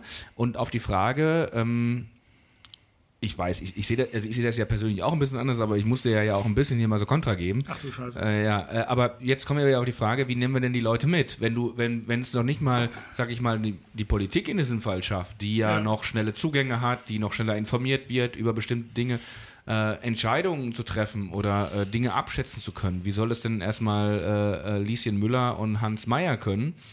Ähm, und ähm, wie kann Politik da auch besser werden? Ja, ähm, das ist in der Tat das Riesenproblem, weil wir immer noch eine Politikergeneration am Drücker haben, die in den 70er, 80er Jahren politisch sozialisiert wurde. Und die ehrlich gesagt von ganz anderen Paradigmen ausgehen. Und ähm, das Schlimme ist, dass es leider auch nicht mit, dem, mit jüngeren Politikern besser wird, weil die weil die ähnlich sozialisiert sind. Ähm, und das ist aber auch ein Teil oder ein großes Problem in der Wirtschaft, dass auch dort viele das alle nicht so richtig durchdrungen haben und ehrlich gesagt auch ganz viele schlechte Laune haben, weil sie irgendwann mal was machen wollten in dem Bereich und gedacht haben, okay, das mache ich jetzt die nächsten 30 Jahre, habe geile Umsätze, Riesenmargen, alles ist ordentlich. Und dann kommt dann dieses blöde Internet und zerstört tradierte Geschäftsmodelle. Und dann sind die irgendwie gefrustet und genervt, weil sie jetzt auch mal was Neues ausdenken müssen. Und das haben wir also in Wirtschaft und Politik. Und ähm, das heißt, unsere, auf gut Deutsch sind unsere Eliten so ein bisschen gefickt gerade. So. Und ähm, das ist schwierig, ähm, weil wir eigentlich Eliten haben wollen, die vorauslaufen und sagen, ich habe das Licht gesehen, folgt mir und ich kann euch das alles erklären. Und dann sagst warum du, gehst du nicht mehr in die Politik? Ich? Ja. Bin ich irre. Ja, aber warum? Warum ich nicht irre bin? Naja, das, das bestreite ich jetzt. Das wollen wir jetzt nicht diskutieren, ob du irre bist. Aber wieso machst du es nicht? Wenn du eigentlich genau das sagst, dass es mehr Leute gibt, ja. die das durchblicken, die müssen das sagen, du durchblickst es ja, ja. ohne Zweifel. Du also, bist äh, lange politisch dabei, du weißt, ja. wie so Prozesse laufen. Warum machst du nicht mehr? Die kurze Antwort ist, meine Frau erlaubt mir das nicht. Ja, das sagst du immer. Das stimmt auch. Ähm, wir haben das. Ähm ich kenne dich seit zehn Jahren und wie oft ich schon was. Ich habe dann. Das ja. ist so wie bei Columbo, weißt du? Weil Columbo hat auch immer seine Frau immer gesprochen. Man hat sie nie gesehen. Ich habe sie noch nie gesehen. Ich will mal gerne eine Frau nee, kennenlernen. Die, die gibt es wirklich. Ja. Und ähm, ich habe meiner, meiner Frau vor der Hochzeit zugesichert, dass ich nicht in die Politik gehe. Ähm, warum ähm, habe ich das gemacht? Weil, weil ich, mein Vater war Landtagsabgeordneter ähm, meine Mutter hat das Kreisbüro der SPD geleitet. Ähm, das Kreisbüro in Mölln hatte lange Zeit dieselbe Telefonnummer wie bei uns zu Hause. und wenn meine Mutter morgens ins Büro gegangen ist, da hat sie so einen Schalter umgelegt und dann kamen die Anrufe bei ihr an. Und wenn sie ähm, abends äh, auf irgendeiner Parteiveranstaltung war, also quasi jeden Abend, äh, mein Vater war auch irgendwo, dann liefen die Anrufe zu Hause bei, bei mir auf und ich war dann sechs oder fünf und habe dann irgendwelchen Leuten gesagt, wo die Kreisdelegiertenversammlung ist oder irgendwas anderes. Ähm, das war bei uns völlig normal, aber ich weiß eben auch, was das für ein, also was Politik für ein anstrengendes Geschäft ist und ähm, was für ein undankbares Geschäft ist. Ja. Und ähm, dass du eigentlich, wenn du es halbwegs vernünftig machen willst, von morgens um sieben bis abends um zehn im, im Dauerfeuer bist, ähm, mit Leuten redest, mit äh, dir Sachen überlegst, Sachen aufschreibst, irgendwo hinfährst, pipapo. Also es ist wirklich ein brutal anstrengender Job, den dir am Ende des Tages niemand dankt. Alle sind immer unzufrieden mit dir, weil du das Beste, was du hinkriegst, ist ein Kompromiss. Und dann hauen dir die eigenen Leute auf die Augen, aber die anderen auch. Und ähm, das finde ich auf Dauer ehrlich gesagt ganz schön anstrengend. Und ähm, da habe ich auch nicht so viel Bock drauf, muss ich ehrlich gesagt sagen. Also ich, ich finde es ganz, also ich habe einen Job, wo ich selber sagen kann, den Termin mache ich, ich kann aber auch sagen, auf den Typen habe ich echt keinen Bock, mit dem will ich nicht reden. Und als Politiker hast du, glaube ich, ganz viele Termine, wo du dir denkst, scheiße, jetzt kommt der Penner wieder, aber ich muss mit dem reden, weil der aus irgendwelchen Gründen wichtig ist. Und ich finde so die Hoheit über einen eigenen Terminkalender schon ganz geil, muss ich sagen. Ähm, aber ich arbeite auch nicht in einem großen Konzern. Da hätte ich genauso viele, also Sachen, die ich, wo ich sagen würde, boah, also muss das sein. Autonomie ist sehr, sehr wichtig, das kannst du, man, kann man schon so sagen. Ne? Äh ja, also ich, ich finde es eigentlich ganz geil. Also ich habe einen Job, wo ich ehrlich gesagt nicht genau weiß, was übernächste Woche ist. Und nächste Woche weiß ich auch nur so halb, was da ist. Und das, das, das finde ich ganz, ganz cool. Wenn politische Prozesse, sagen wir es mal anders, wenn jetzt bestimmte politische Prozesse anders laufen würden, Wäre das dann für dich auch so ein Dealbreaker, der dann, äh, oder nicht ein Dealbreaker, andersrum, wäre es dann äh, ein Ermöglicher, der sagen würde, ähm, okay, dann wird es vielleicht interessant werden, aber du auch sagen würdest, dass diese Strukturen und diese Art, wie Politik bis jetzt gemacht wird, diese, dieser Habitus dich da vor allem abschreckt? Oder ist es eher was ge komplettes, generelles? Nee, also ich, ich glaube, wenn man, wenn man Politik ordentlich betreiben will, dann ist das ein 80-Stunden-Job. Und wenn ich in die Politik gehen wollen würde, dann hätte ich den Anspruch, dass ich es halbwegs ordentlich betreibe und dann wäre das also mindestens 70 Stunden. Und ähm, ich habe vier Kinder und ich finde die zwar anstrengend und die mich auch, aber ich sehe die trotzdem ganz gerne mal. Und ähm, ich hätte wirklich keinen Bock drauf, ähm, so eine Ochsentour zu machen. Ähm, und ich glaube auch eben nicht, dass man das, also man kann, glaube ich, durch ein paar digitale Tweaks ähm, den politischen Meinungsbildungsprozess ein bisschen eleganter gestalten. Aber am Ende des Tages ist es People's Business und du musst mit Leuten reden. Mit Leuten reden ist immer ein tierischer Zeitfresser. Gleichzeitig ist es aber auch tierisch ähm, ähm, lohnenswert, mit Leuten zu reden. Und, ähm, und ich finde das ja auch toll. Und ich, ähm, ähm, ich, ich, also ich hätte, ich hätte total viel Spaß an Politik, wenn ich das Fulltime machen würde, glaube ich. Gleichzeitig weiß ich aber auch, es würde mir, ähm, es würde mir vermutlich meine Familie komplett zerstören. Ja. Und ähm, ich bin nicht bereit, dieses Opfer zu bringen. Und ich okay. finde es bewundernswert, ehrlich gesagt, wenn ich Leute sehe, die, die Politik machen, ähm, die diesen 5 Uhr morgens aufstehen, irgendwo hinfahren, voll labern lassen von irgendwelchen Schwachmaten, die Fördergelder brauchen, weil sie nicht in der Lage sind, ihr Businessmodell zu verändern, dann weiterzufahren, mit irgendwelchen Schwachmaten zu reden, die irgendwas anderes wollen. Das den ganzen Tag lang. Da haben sie immer noch gute Laune und kommen abends nach Hause und haben ihre Familie und am nächsten Tag machen sie dasselbe. Ähm, das, ich finde das bewundernswert. Ich könnte das nicht. Ich habe ähm, und, und, und, das klingt jetzt fiese, aber ich habe echt eine Abneigung gegenüber blöden Leuten. Und ich habe auch keinen Nerv, mich mit blöden Leuten zu umgeben. Ich finde, die, die ziehen Energie raus. Und ich kann das mal ab, dass ich mich irgendeiner voll labe und ich denke mir, ist okay, Keule. Und dann gehe ich und rede mit spannenden Leuten und dann kann ich das wieder quasi dieses. Äh, ähm, Verstehe, was du meinst. Die Batterie wieder aufladen. Aber ich glaube, du hast als Politiker so viel negative ja. Energie, die die ganze Zeit auf die einprasselt, da hätte ich keinen Bock drauf. Also da würde ich wirklich, glaube ich, schon morgens mit Gin Tonic anfangen. Und ähm, ich habe eben auch diese. Also mein, mein Vater war eben Landtagsabgeordneter und ähm, der ist wirklich an, an Politik auch ähm, körperlich zugrunde gegangen. Also das es gibt ja auch eigentlich zu wenig Wertschätzung für, ne? auch in der Allgemeinheit. Zu wenig Wertschätzung? Ich glaube, wir sind mittlerweile in so einem Stadium angekommen, wo Politik überhaupt null Wertschätzung mehr kriegt. Mhm. Also die, die Leute, also und egal, ob ich, ob ich jetzt, ähm, ob ich jetzt Angela Merkel politisch irgendwie sinnvoll agieren finde, aber die reißt sich verdammt nochmal den Arsch auf. Und das, das kann aber niemand mehr sagen äh, oder wenige.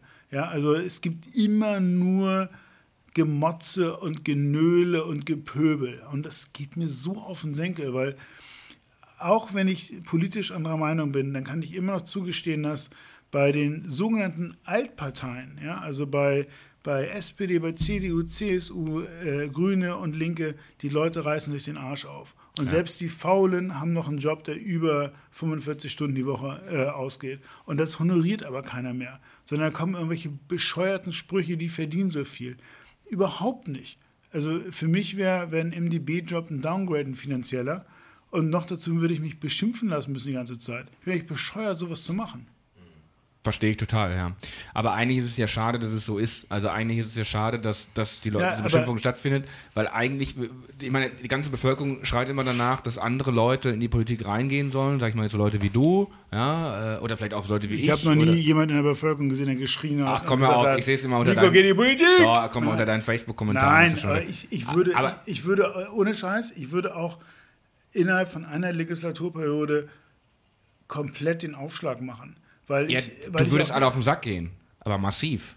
Na, weil, weil, nee, ich, ich, ich gehe sowieso allen auf den Sack. Nein, weil, weil, aber, weil nein, du halt ich, einfach mit, weil du eine andere Herangehensweise hast. Aber ich, ich habe überhaupt nicht den, die Geduld für dieses politische Geschäft. Ich würde schon, glaube ich, gleich irgendwie nach drei Tagen fünf Leuten meine Meinung gegeigt haben und dann habe ich mir so viele Brücken, Brücken abgebrannt, dass so viele Leute nicht mehr mit mir reden wollen. Nee, also ich, ah. du, du brauchst auch ein Talent dafür. Du brauchst auch ähm, du musst Leute auch umarmen können. Ja, und ähm, ich, Sammeln und führen. Ich, ich, ich bewundere das wirklich, wenn äh, dass, dass Leute sowas, sowas hinkriegen. Ähm, ich habe ehrlich gesagt die Geduld für sowas nicht. Ich bin, ähm, ich bin ein extrem ungeduldiger Mensch und ähm, ich bin auch genervt von so Sachen, die einfach so ewig dauern. Und ähm, ich glaube, ich würde mich dann da immer noch hinstellen und sagen, ey, wisst ihr was, ihr Ficker, ich habe keinen Bock mehr, diesen Scheiß schon wieder zu diskutieren. Aber musst, äh, du musst es dann ja immer noch wieder diskutieren, weil irgendwelche Blödmänner immer noch meinen, die Vorratsdatenspeicherung wäre sinnvoll. Zum 3000. Mal. So, und ähm, mein Leben ist echt zu kurz für so einen Blödsinn. Und gleichwohl, und ich habe die Diskussion ehrlich gesagt auf jeder Konferenz, auf der ich bin, da sagen Leute zu mir, es ist doch scheißegal, wie man wählt. Da sage ich, nein, überhaupt nicht. Ihr wählt die SPD, sie ist gut, ich wähle sie auch immer. Da gucken nämlich alle an, wie eine Kuh, wenn es donnert, und dann versuche ich zu erklären, warum es wirklich Sinn macht, dass man eine Partei wählt, äh, eine, die man gut findet, und dass das nicht alles nur Flachpfeifen sind. Das verstehen auch man. Ja. Und, und, und dann ähm, kommt aber immer dieses, ja, aber die verstehen das nicht, die verstehen jenes nicht. Und dann, dann sage ich mal, und versuchst du auch denen das zu erklären? Nein.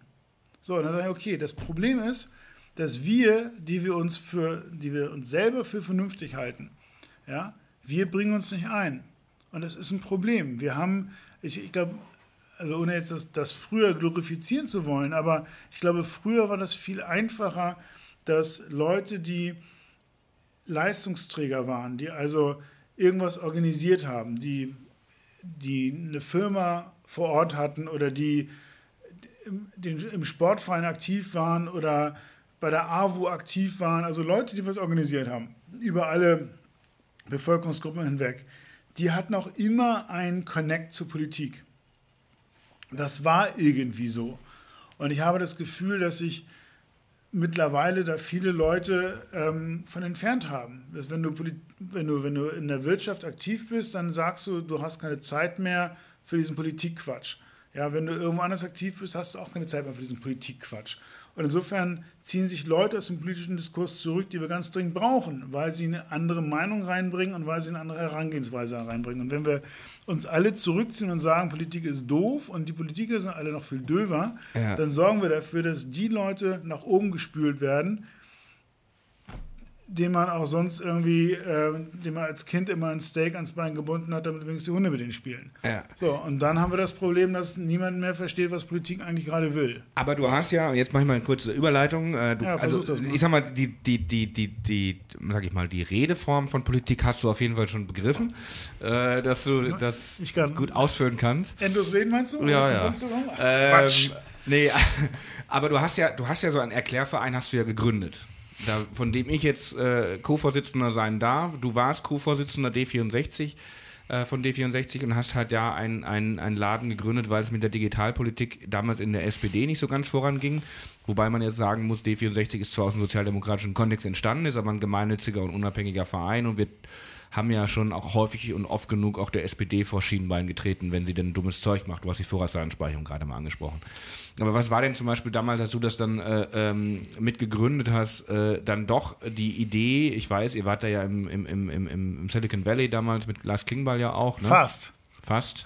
Nee, war, wieso, warst du nicht da? Nee, wir nee, war in, in New York waren, oder? Nein, Washington, Washington, Washington war der. der Und da habt ihr euch Thinktanks angeguckt in, in, äh, ja. im digitalen Bereich, ja. ja der, der Impuls war, oder an, andersrum, es war also, es gab mal so einen Gesprächskreis Netzpolitik. Ähm, da waren wir beide drin. Ja, tatsächlich. Ähm, da haben wir uns, glaube ich, auch so ein bisschen kennengelernt.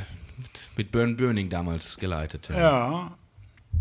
Ich glaube, ich war noch vor dir da. Du warst, ja, du warst vor mir da, da war auch noch also, Sascha Lobo dabei. Ja, das, war, das war. Hubertus Heil hat das mal gestartet. Ich war mit 2.10 erst, als Böning das dann gemacht ja, hat. Und Hubertus Heil hat das mal gestartet.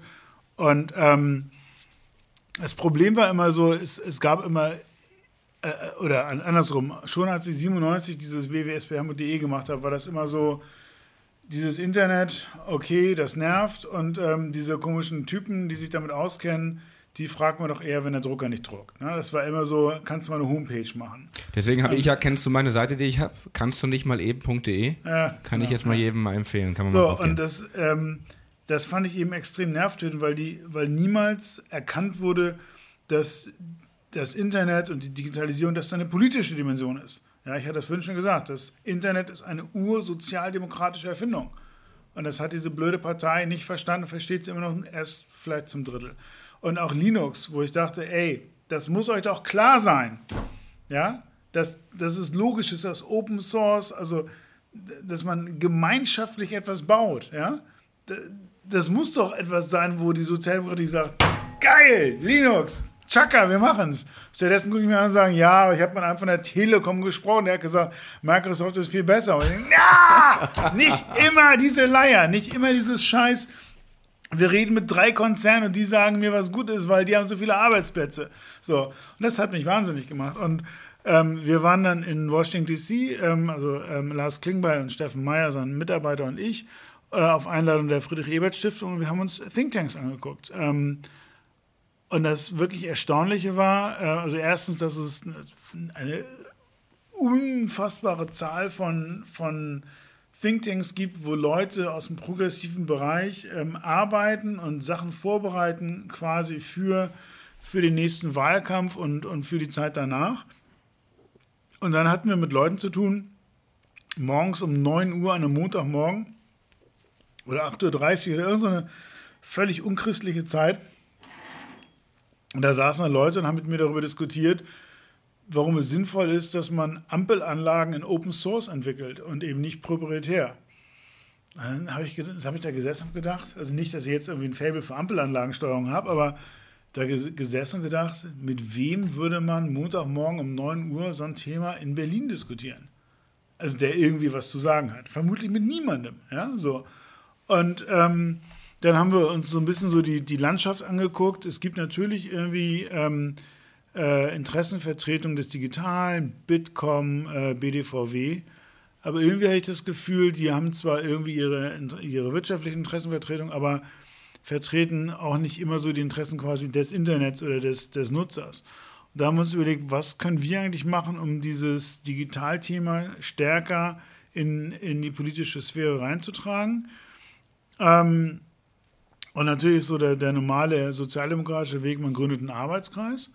Ähm, und das ist dann auch nur so bedingt erfolgreich immer. Ähm, also ich habe mal den Arbeitskreis Internet und Gedöns oder sowas äh, bei der SPD Hamburg geleitet und ähm, das gab da verschiedene Herausforderungen. Also erstens, dass ich das geleitet habe ähm, und ähm, dann haben wir irgendwann mal lang und breit ähm, das Thema Vorratsdatenspeicherung diskutiert und hatten dann irgendwie eine Herangehensweise, die ich relativ pragmatisch fand. Und dann haben wir dazu eine Pressemitteilung geschrieben und dann hieß es, ja, das ist sehr schön, aber ihr seid ein, eine Arbeitsgruppe, Arbeitskreis, der beim Landesvorstand hängt und der Landesvorstand hat eine andere Meinung, also wird diese Pressemitteilung nicht rausgeschickt. Schönen Tag noch. Dann dachte ich mir, ja, schön, Olaf, ähm, das ist toll, aber von wegen Meinungspluralität in einer Partei und Meinungsbildung in einer Partei ist das schon eher schwierig, wenn man dann irgendwie mit diesen Arbeitskreisen, Gruppen und sonstigen Einrichtungen irgendwie am Ende dann irgendwie zwar vor sich hinsabbeln kann und äh, dafür gesorgt ist, dass alle irgendwie beschäftigt sind, aber du veränderst eben nichts, wenn der Landesvorstand sagt, mir doch Latte, was diese Internetspacken erzählen. So, und dann haben wir, ähm, glaube ich, ein Jahr nach diesem Ausflug nach Washington, D.C., haben wir dann mit sogar mehr als sieben, die man für so einen Verein braucht, ich glaube so 10, 14 Leuten, ähm, D64 gegründet, ähm, mit ganz vielen Leuten, die, die gar nicht in der SPD waren oder sind, ähm, die aber gesagt haben, ich bin jetzt seit 15 Jahren beruflich mit dem Internet verbandelt und für mich ist das ein Stück Heimat und ich fühle mich da wohl und ich verdiene darüber mein Geld oder ich bin künstlerisch aktiv oder wie auch immer. Aber jedenfalls habe ich was mit dem Netz zu tun und ich möchte, dass das, dass das nicht nur so bleibt, sondern besser wird und ich will mich dafür einbringen. Ähm, und das war so der, der Impuls, mit dem wir D64 gegründet haben. Also es war, war gar nicht mal so dieses, wir müssen, ähm, wir müssen jetzt an, uns an eine Partei andocken, sondern es war immer der Versuch, mit sozialdemokratischen Werten zu agieren, also quasi eine, ein Arbeitergesangsverein neuerer Prägung. Ja. Also SPD nah, aber nicht SPD und gleichzeitig aber umarmend und Leute ranzuholen, die, die auch mal komplett andere Sichtweisen haben. Und ich finde das extrem wichtig. Und ich finde, eine, eine Partei ist, ist, ist eben nur so gut, wie sie in der Lage ist, auf neue soziale Strömungen ähm, auch einzugehen und die einzubinden. Und die SPD hat eine Historie von verkackten Möglichkeiten, wie zum Beispiel mit den Atomkraftgegnern äh, Ende der 70er, äh, die man nicht umarmen konnte, auch nicht einbinden konnte. Und ähm, beim Digitalen ähm, hat sie das ähnlich souverän äh, nicht auf die Kette gekriegt. Weil wir jetzt langsam gleich auch schon in den Schlussspurt irgendwie äh, gehen. Ähm, du musst ja schnell was trinken. Du musst noch schnell was trinken. Du musst dir vor allem gleich noch zwei Songs überlegen, habe ich noch gar nicht gesagt. Äh, du darfst nämlich gleich zwei Songs auch auf die Playlist Oha. packen. Aber so weit sind wir noch nicht. Also zwei Songs darfst du überlegen noch. Ähm, Äh, Wer jetzt nochmal, du hast eben auch gesagt, äh, du würdest dir eigentlich mehr auch wieder positive Erzählung vom Netz äh, äh, wünschen Mhm. und eine positive Sicht. Wenn du jetzt mal so auf die nächsten fünf, zehn Jahre äh, mal so blickst, man kann natürlich nie äh, wissen, was passiert, aber was würdest du dir wünschen, sowohl für Wirtschaft, für Gesellschaft als auch für Politik, äh, wie sie denn aus, wie man aus dieser misslichen Lage, die weltpolitisch auch vielleicht gerade da ist, innenpolitisch und, und so weiter, wirtschaftlicher Abschwung kann vielleicht anstehen, äh, beziehungsweise reden ja alle ein bisschen herbei. Ähm, was ist denn so deine äh, positive, Nico, Nico ist jetzt mal positiv und ähm, beschreibt mal, wie er sich denn die nächsten fünf Jahre wünscht. Also, Oder nächsten- wofür kämpfst du, sagen wir es mal so, was, wo setzt du dich hier ein? also für die nächsten fünf Jahre stelle ich mir ganz einfach vor, dass wir endlich flächendeckend Glasfaser hinkriegen. Ich verstehe immer noch nicht, warum wir zwar überall Strom und Gaswasser Scheiße haben, aber irgendwie Leute meinen, man könnte da kein Glasfaser hinlegen. Das will nicht in meinen Kopf, also gerade nicht in der viertgrößten Volkswirtschaft der Welt.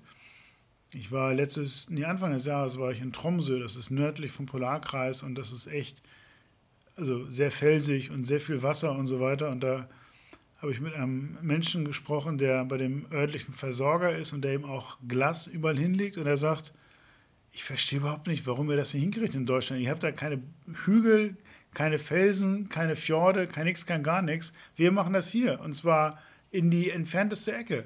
Und alle sind angebunden. So, und ich denke, wir so- sollten mal wieder ein bisschen mehr Anspruch haben. Also wir machen uns immer so klein. Ey, wir sind fucking Deutschland. Wir sind die viertgrößte Volkswirtschaft der Welt. Wir sollten Sachen aber mal hinkriegen. Ja, so. Naja, gut, Flughafen, du Naja. kennst die ganzen Probleme. Ist mir kackegal. Also äh, unser Anspruch muss sein, dass wir sowas mal bumm, hinkriegen. Und nicht irgendwie die ganze Zeit über Probleme reden. Also ich, ich möchte einfach mal flächendeckend Glasfaser haben. Das ist langsam mal Zeit. Genauso möchte ich, dass wir, dass wir davon wegkommen, immer nur das Negative im Netz zu sehen, sondern ich möchte, dass wir Erfolgsstories haben. Und die sind naheliegend. Die sind wirklich sehr naheliegend, weil wir eben das Netz nicht nur als eine urbane Errungenschaft begreifen müssen, sondern das ist etwas, was in der Fläche hervorragend funktioniert. Wir, wir können, wenn wir das sinnvoll einsetzen, können wir ähm, Leute immer weniger pendeln lassen. Wir können dafür sorgen, dass es auch attraktiv ist, irgendwo äh, in der Walachei zu wohnen, weil man eben nicht abgeschottet ist und so weiter und so fort. Und ich sehe da das Internet als riesengroßen Enabler an, Sachen zu tun, die vorher echt blöde waren, die man jetzt ganz leicht machen kann. Das ist ja vor allem auch eine Aufgabe der Wirtschaft und eben nicht nur der, der Politik, ne, das zu ermöglichen. Beides. Und ähm, was die Wirtschaft angeht, ähm, da ist, ähm, da muss man in der Tat den Schalter umlegen und nicht immer nur genervt sein, dass alles nicht mehr so ist wie früher, sondern einfach mal neue und innovative Geschäftsmodelle entwickeln. Und ähm, das sollten wir genauso gut können wie alle anderen auch, aber wir stehen uns da selber auf den Füßen. Und ich habe das Gefühl, wir müssen mal so eine kollektive Bremse lösen. Wir haben, ähm, wir haben so eine, also wir hatten mal eine Phase unter Helmut Kohl, da hatten wir diesen, diesen Mehltau, 16 Jahre lang Kohl und ähm, es war bleiernd und nervend und ähm, wir haben jetzt zwar gerade Angela Merkel als Stabilitätsanker in der Welt, irgendwie die letzte halbwegs vernünftige ähm, Regierungschefin, ähm, aber sie hat leider innenpolitisch auch so wenig getan und ähm, so viel ähm, an sich vorbeiziehen lassen, weil sie einfach nicht agil genug ist. Und ich möchte wieder, dass, dass wir einen Regierungschef oder eine Regierungschefin haben, die einfach mal sagt, das sind Themen, für die ich brenne und die möchte ich nach vorne pushen. Und das habe ich in den letzten, keine Ahnung, wie viele tausend Jahre das jetzt waren mit Frau Merkel, echt vermisst. Ich möchte mal wieder, dass man eine Agenda hat und sagt, geil, ich brenne dafür, das setze ich jetzt um. Und für mich ist eben die Digitalisierung der große Enabler, der dafür sorgt, dass wir als Gesellschaft nach vorne kommen. Warum? Weil wir Prozesse verändern können, die hanebüchen archaisch sind, die keinen Sinn mehr machen. Die können wir einfach mal im E-Government ähm, glatt ziehen. Wir können Leute mit, mit Wissen versorgen, ähm, für die es sonst schwer wäre, Wissen zu bekommen. Und, und, und, und, und. Es ist eine, für mich ist das eine, eine positive Geschichte. Wir müssen sie nur mal erzählen. Ähm, und wir tun uns sehr schwer damit. Und das hat aber auch damit zu tun, dass ähm, meines Erachtens das politische Berlin ähm, immer noch nicht den Schuss gehört hat und Sachen diskutiert, die wirklich nicht mehr nur absurd sind, sondern einfach schon albern. Und ähm, ich gebe ja die Hoffnung nicht auf, dass ähm, Leute auch hinterherkommen, die ähm, mehr Druck ausüben und sagen, wir müssen uns jetzt wirklich mal den, den, den echten Themen annehmen und nicht nur Placebo-Themen diskutieren die ganze Zeit. Ja, das ist doch fast schon ein schönes Schlusswort, weil du hast, äh, Nico, als ich dich, das, das ich glaube, das erste Mal, als ich dich wahrgenommen habe, äh, zum Thema Motivation, äh, habe ich dann ein tolles Video gesehen, wo du in Steve Baumer Natur äh, äh, Entwickler aufrufst, doch Entwickler zu sein, sich bei dir zu ja. melden. Das gucke ich mir immer an, wenn es mir schlecht geht, äh, weil es mich so schön motiviert. Ähm, das verlinke ich nochmal bei techontonic.de. Man kann dir folgen in allen sozialen Netzwerken, entweder unter Nico oder unter Rednix. Rednix, ja. was ist, wer, wie, wie, wie sprichst du es aus? Das, bei Instagram heißt es so, glaube ich, ne? Ja. Weil ähm, Nico schon vergeben war, oder wie? Ja, irgendwie hatte ich mal irgendwann mir irgendwo diesen Nick Rednick geholt, wegen roter Haare, roter Gesinnung und dann Nico. Und als dann diese ganze Linux-Beschäftigung aufkam, habe ich dann das C äh, mit einem X versehen und dann war das Rednecks. Ah, jetzt ist das auch noch geklärt. Ja, das ist auch noch geklärt. Aber du twitterst, ich meine, wenn man sich mal deine Tweets anguckt, du hast ja ein bisschen nachgelassen eigentlich so in den letzten zehn Jahren. Ne? Vor zehn Jahren hast du ja wirklich getwittert, dass du die U1 nimmst, äh, dass du U-Bahn fährst und so, dass du beim Elternabend sitzt. Deine Elternabend-Tweets die vermisst man schon, glaube ich. Da kommt ja gar nichts mehr. Ja, ich hatte Content. mal irgendwann einen Artikel darüber geschrieben in der, in der Hatz und also Hamburger, äh, Hannoveraner Allgemeinen Zeitung. Und äh, dann wussten auch die die Lehrer, dass ich sowas mache. Und, Ach äh, so, deswegen stehst du unter Beobachtung. Ja, genau. Und dann okay, nehme ich immer so einen Zettel und einen Stift und äh, ah, mal irgendwelche okay. Männchen. Nee, Gut. aber ähm, ganz, ganz ehrlich, ähm, ich finde ja das Spannende, dass man Sachen immer wieder verändern kann. Und äh, natürlich mache ich unfassbar viel Quatsch irgendwo auf Facebook oder Twitter. Und, ähm, und warum mache ich das? Weil ich es kann und weil es mir Spaß bringt. Ja. Und ich finde, wir sollen uns auch alle nicht immer so den ganzen Tag so ernst nehmen. Das, das ist richtig, ja. Das stimmt. So, jetzt darfst du dir natürlich noch zwei Songs aussuchen, die du auf die Playlist packen willst. Was sind denn deine, hast du vielleicht eine große Lieblingsband, die du schon immer hattest? Ach du Scheiße, ähm, wenn ich mich da jetzt entscheiden muss. Ähm, so Spotify-Playlist, die wir haben. Ja, also ich, ich glaube, ich würde dann zu, zu Bruce Springsteen und Jersey Girl tendieren. Aha. Und ähm, warum das? So, das einfach ein geiles Lied ist. Okay. Und Bruce Springsteen einfach super ist. Okay.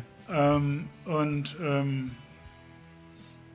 an Nummer zwei, boah, keine Ahnung. Ähm, ich sag schon mal, was ich drauf machen werde, ich höre mir gerade äh, so ähnlich vertrackt wie Nikos Reden. Nee, du wolltest deine Reden sind ja überhaupt nicht vertrackt, aber das Gegenteil davon ist die Band Tool. Die hat ein neues Album rausgebracht, ähm, super anstrengend, aber auch trotzdem geil, wenn man das irgendwann zehnmal gehört hat und dann gerafft hat. Ähm, und die sind endlich bei den ganzen Streaming-Diensten, da packe ich Invincible drauf. Okay, ich würde dann noch ähm, ähm, River Deep Mountain High nehmen. Klassiker von Tina Turner und zwar aus den 60ern, produziert von Phil Spector.